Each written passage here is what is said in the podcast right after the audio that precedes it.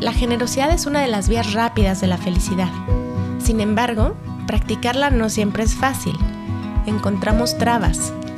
Dar en exceso puede meternos en aprietos y ayudar por obligación potencialmente puede ocasionar resentimiento.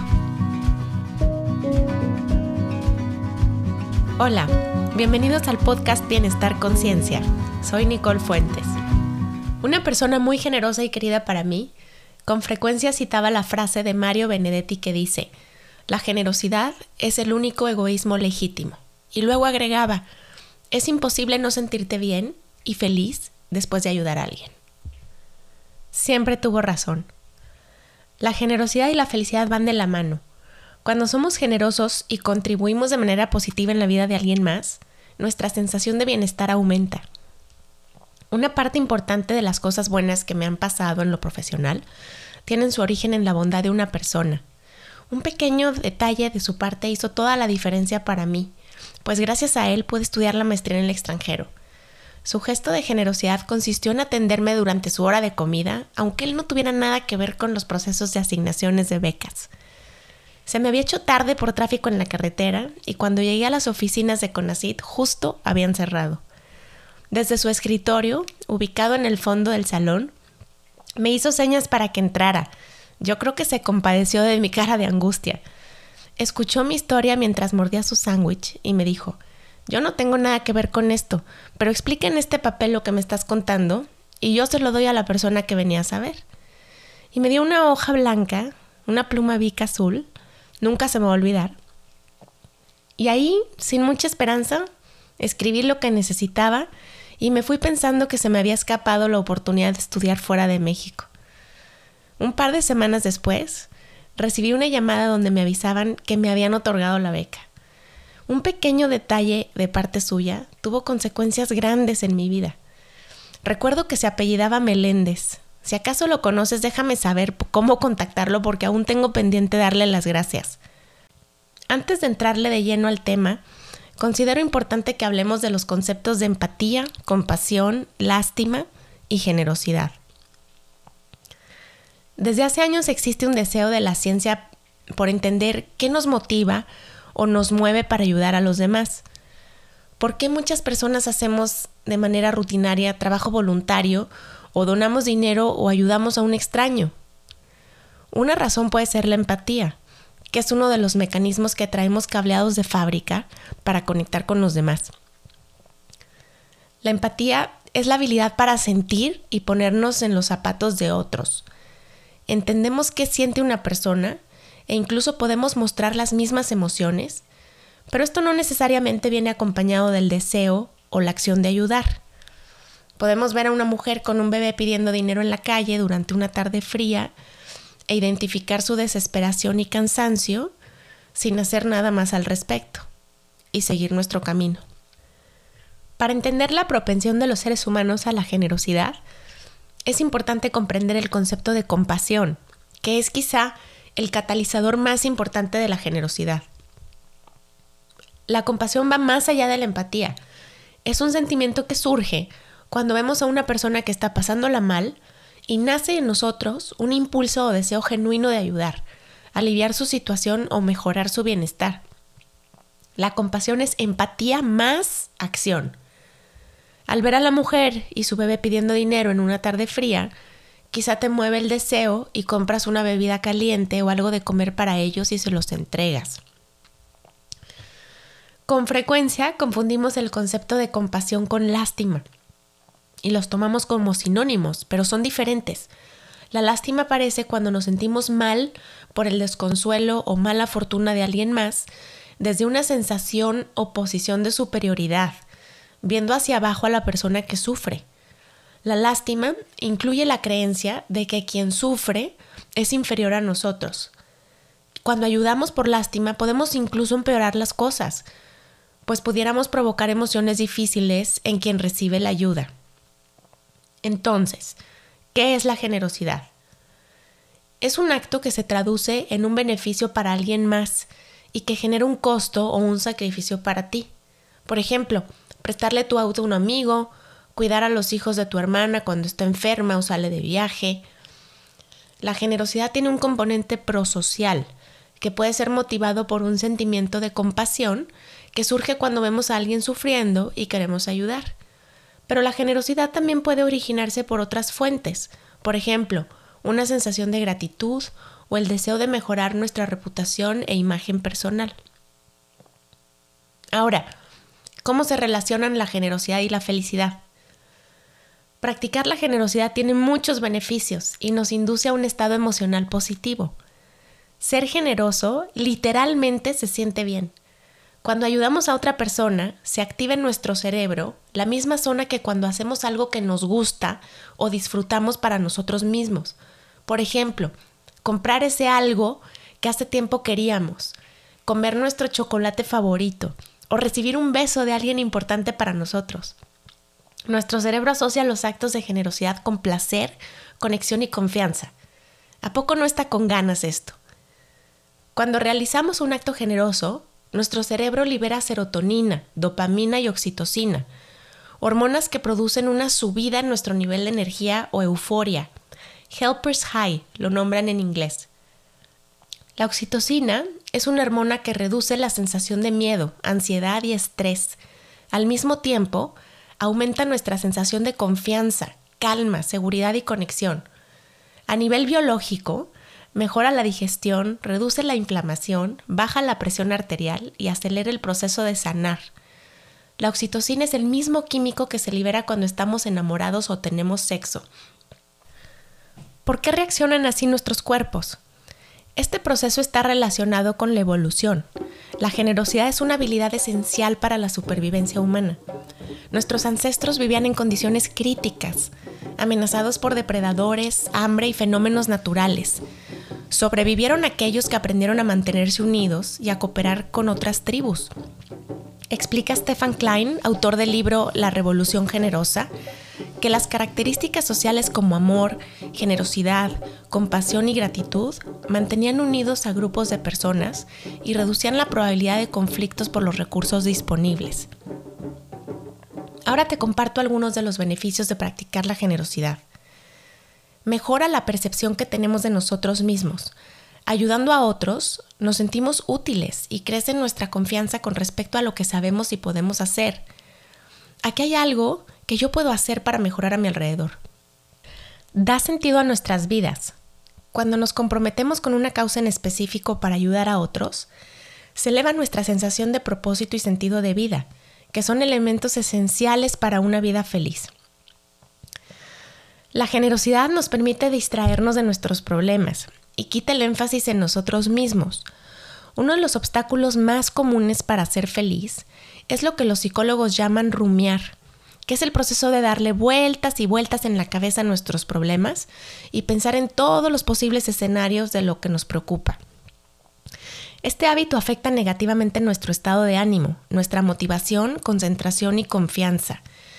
Una manera de romper con este círculo es dejar de ser el centro de nuestra atención y ponerla en los demás.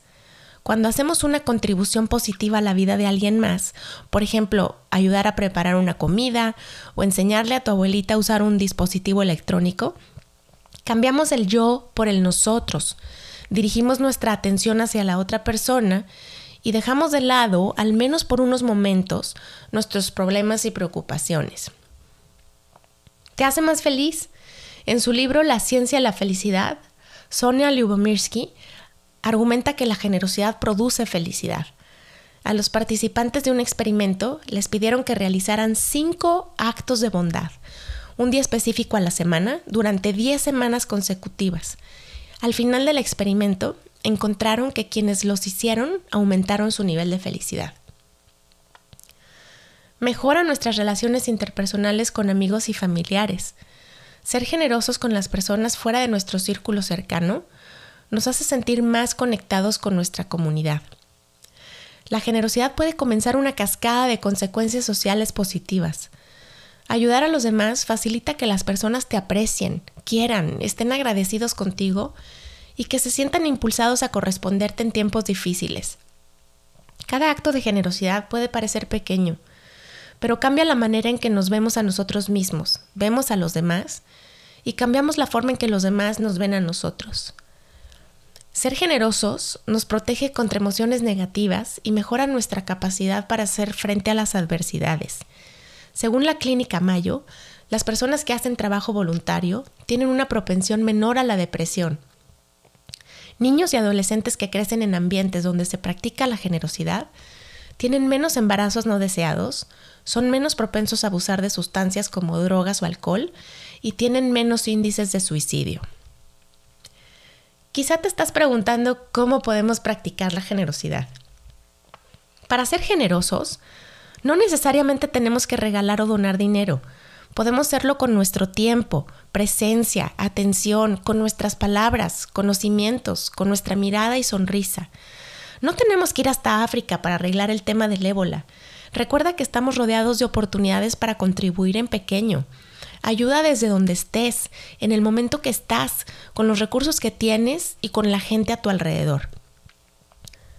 Brinda a las personas con quienes coincides un micromomento de amor, ya sea con personas cercanas o bien con extraños, vecinos, el cartero, el personal de limpieza en cualquier lugar, el guardia de la puerta, tus hijos, tus papás. Conecta con un saludo, con una sonrisa, con un gesto que transmita que sabes que están ahí. Maya Angelou decía que las personas olvidarán lo que dijiste y lo que hiciste, pero nunca olvidarán cómo las hiciste sentir. Atiende las cosas simples. Las oportunidades para ayudar y hacer una pequeña diferencia existen por todos lados. Lo único que tenemos que hacer es desconectar el piloto automático y levantar la vista. Lava los platos el domingo en la mañana, acompaña a un amigo al doctor, cede el paso cuando manejas, acércate a preguntarle a alguien cómo estás, Dale de comer a un animal callejero, recoge la basura que está tirada en el parque, saluda a un desconocido. Podemos señalar a nuestros hijos pequeñas ventanas de oportunidad y motivarlos a hacer una pequeña diferencia. Saludar a la persona que llena las bolsas en la tienda. Jugar con la mascota de algún vecino que no tenga tiempo de hacerlo. Abrirle la puerta a una persona para que pase. Llamar por teléfono al abuelo que pasa mucho tiempo solo. En la oficina puedes ayudar también compartiendo lo que sabes, hablando bien de un colega con su jefe, haciendo un cumplido por una tarea bien hecha. Cuando realizas un acto de generosidad, inicias una cadena de cosas buenas, ya que promueves que la persona que lo recibe a su vez ayude a alguien más. Hay un dicho anónimo que dice, es difícil regalar la generosidad porque siempre regresa. Es como un boomerang. Ahora te voy a plantear un reto. Define un día a la semana para hacer cinco actos de generosidad de cualquier tipo. Elige cosas que no haces con frecuencia. El impacto es más poderoso cuando realizamos actividades que se salen de nuestra rutina. Y una vez que los hayas completado, tómate unos minutos para escribir lo que hiciste y cómo te sentiste al respecto. Existen algunos obstáculos para practicar la bondad. Te cuento. La generosidad es una de las vías rápidas de la felicidad. Sin embargo, practicarla no siempre es fácil. Encontramos trabas. Dar en exceso puede meternos en aprietos y ayudar por obligación potencialmente puede ocasionar resentimiento. Algunas veces nos detiene el miedo. Detectamos una oportunidad para ayudar a una persona, pero dudamos en acercarnos por temor a ofenderla o incomodarla. ¿Necesita ayuda o no? ¿Desconfiará de mis intenciones? Una vez, como parte de un ejercicio de generosidad, mis alumnos decidieron regalar globos y paletas a niños en un parque. Su experiencia fue interesante. Algunas mamás aceptaron contentas y agradecieron el detalle para con sus hijos. En cambio, otras mostraron desconfianza y prefirieron rechazarlo, haciendo sentir incómodos a mis estudiantes. En ocasiones evitamos ofrecer ayuda para no quedar en una situación penosa otras veces preferimos no ayudar para evitar que se aprovechen de nosotros. Creo que todos conocemos a alguien que está siempre listo para recibir favores, pero no para devolverlos. Una de esas personas que le hacen honor al dicho, le das una mano y te agarran el brazo. También están quienes nos buscan solamente cuando tienen un problema o atraviesan por una crisis, pero cuando están bien, se olvidan de nosotros. Este tipo de personas pueden hacernos desconfiar del resto de la humanidad cuando se trata de ofrecer ayuda. Por otro lado, podemos sentir rechazo a la generosidad cuando nos toca recibirla. Reconocer que necesitamos ayuda puede golpear nuestro orgullo, porque no queremos mostrarnos vulnerables. Practicar la generosidad con nosotros mismos o la autocompasión, con frecuencia y equivocadamente, es considerado una señal de debilidad y mediocridad.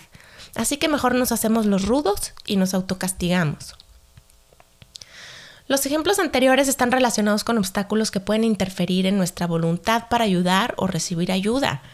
Pero practicar la generosidad también puede ser un problema cuando hacerlo se convierte en una obligación, cuando damos de manera desbordada o ayudamos por las razones equivocadas.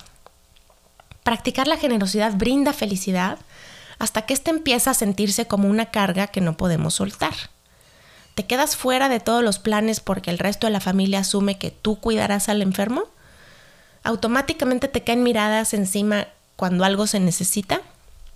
Cuando en la familia, en el trabajo o en la escuela estamos en la posición de ayudador designado, sin importar de qué se trata, elevamos nuestras posibilidades de germinar resentimiento y coraje.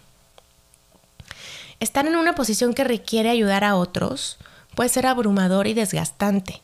Esto es especialmente cierto para las mujeres y las personas que por su profesión u oficio asisten a otros, enfermeros, rehabilitadores, madres de familia.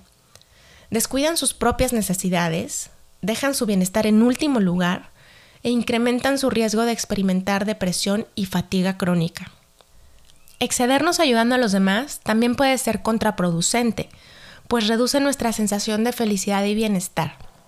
Existe una diferencia fundamental entre generosidad y dar desbordadamente. Nuestras verdaderas intenciones. La auténtica generosidad parte de un corazón pleno y desinteresado. Se siente bien y es ligera. Implica que las necesidades personales están satisfechas y que sobra energía positiva para dedicarla a los demás. En cambio, dar desmedidamente no es un acto desinteresado, y viene de una falta de capacidad para recibir o pedir lo que necesitamos. Las personas que ayudan de manera compulsiva, por lo general, lo hacen desde un corazón vacío, esperando ser festejados, recibir atención, mejorar su imagen o ser amados incondicionalmente para siempre. Al sacrificar sus propias necesidades, muy seguido, terminarán el día sintiéndose exhaustas.